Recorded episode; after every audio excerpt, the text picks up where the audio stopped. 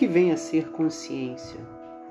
O que vem a ser a percepção que temos da nossa vida com relação ao mundo que está à nossa volta?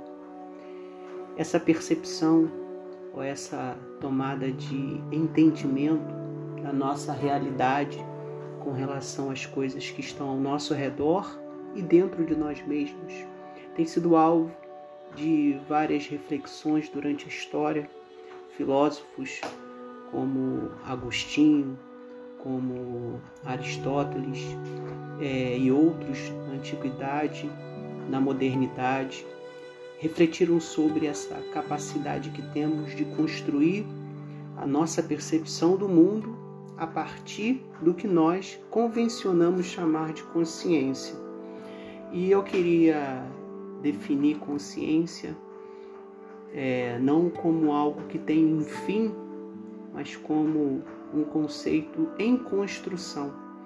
Então a consciência não é algo fixo, mas é algo que é construído historicamente, é, culturalmente e também a partir da nossa própria experimentação pessoal, subjetiva no mundo.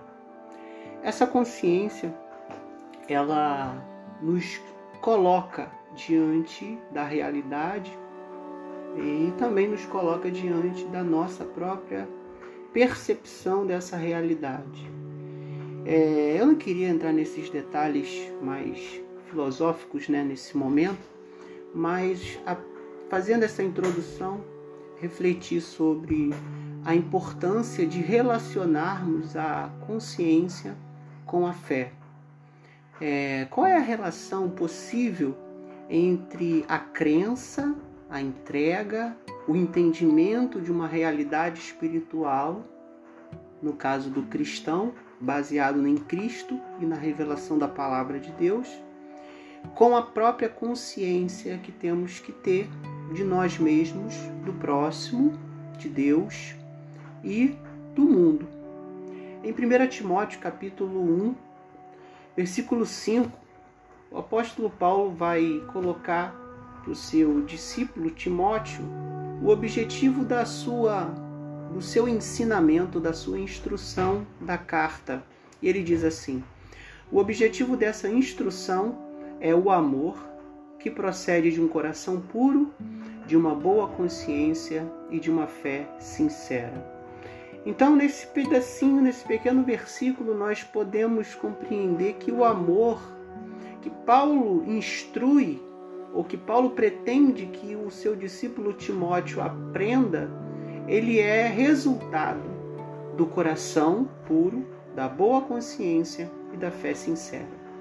Coração puro porque as nossas emoções e os nossos sentimentos precisam ser avaliados em todos os momentos é, o profeta Jeremias ele declara que nós não podemos confiar no coração humano, que o coração humano é corrupto e perverso em todos os seus intentos.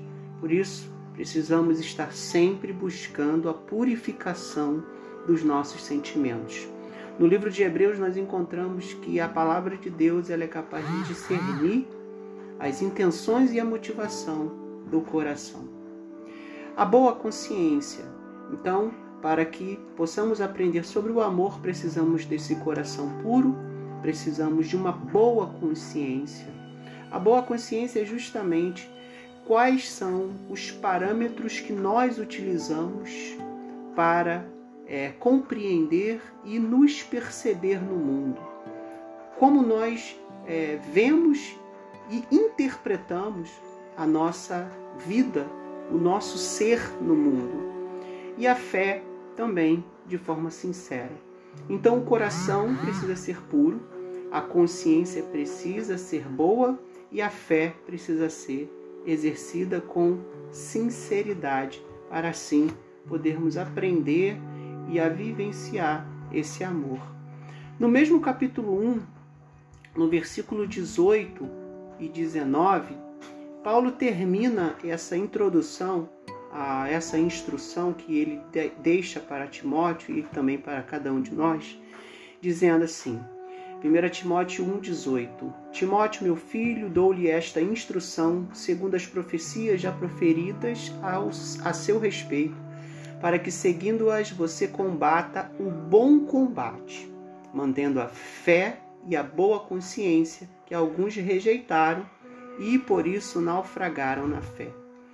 A fé e a boa consciência elas precisam ser mantidas no nosso combate. No caso de Timóteo, no seu combate ministerial, mas eu também poderia entender na nossa caminhada, na nossa busca por estar no mundo. Então, nessa batalha ou nesse bom combate que é viver seguindo a Cristo, seguindo o Evangelho, ministrando, vivenciando a, a, a, missão que Deus tem para nós, nesse combate nós precisamos nos preocupar em manter não apenas a fé, porque a fé sincera, como nós vimos, ela precisa estar alicerçada naquilo que o Cristo é, mas também manter a nossa boa consciência, que alguns rejeitaram e por isso naufragaram na fé essa é, boa consciência que ajuda a manter a fé. Por quê?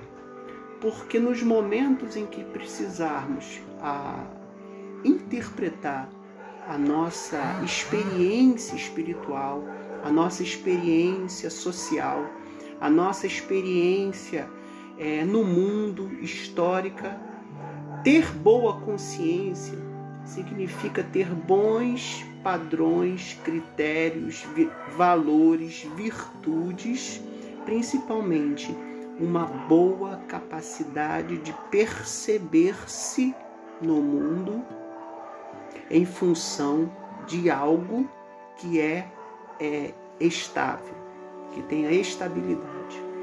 Essa boa consciência não se trata de é, uma moralidade, não se trata de uma religiosidade ou de um, uma lógica racionalista, mas principalmente a boa consciência que Paulo ele orienta aqui ao seu, seu discípulo Timóteo é a boa consciência é, daquilo que Deus tem para nós, ou seja, quando nós temos a dimensão do que Deus tem preparado para nós, a nossa consciência ela vai sendo é, formada, ela vai sendo desenvolvida, a nossa percepção no mundo vai sendo vai se estabelecendo a partir de uma realidade daquilo que Deus tem para nós.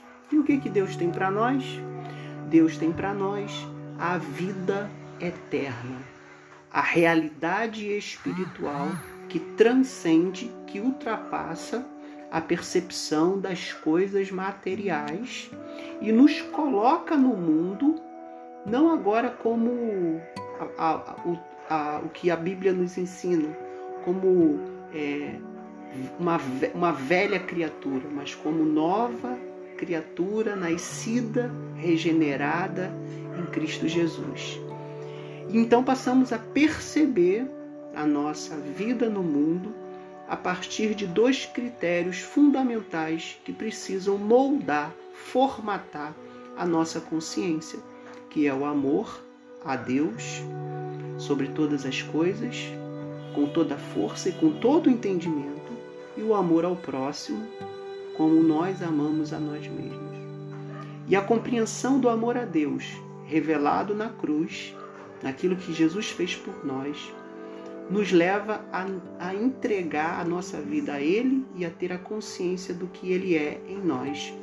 E a partir daí, passamos também a ter as mesmas atitudes de Cristo, semelhantes a Ele. Esse é o grande objetivo da boa consciência, que junto com a fé nos mantém de pé. Sem a boa consciência, corremos o risco de acreditar em qualquer coisa, mas com a boa consciência e a fé vivemos o amor de Deus, porque esse é o objetivo da nossa instrução. Que tenhamos essa boa consciência, que possamos caminhar na direção do que Deus tem para nós. Deus abençoe.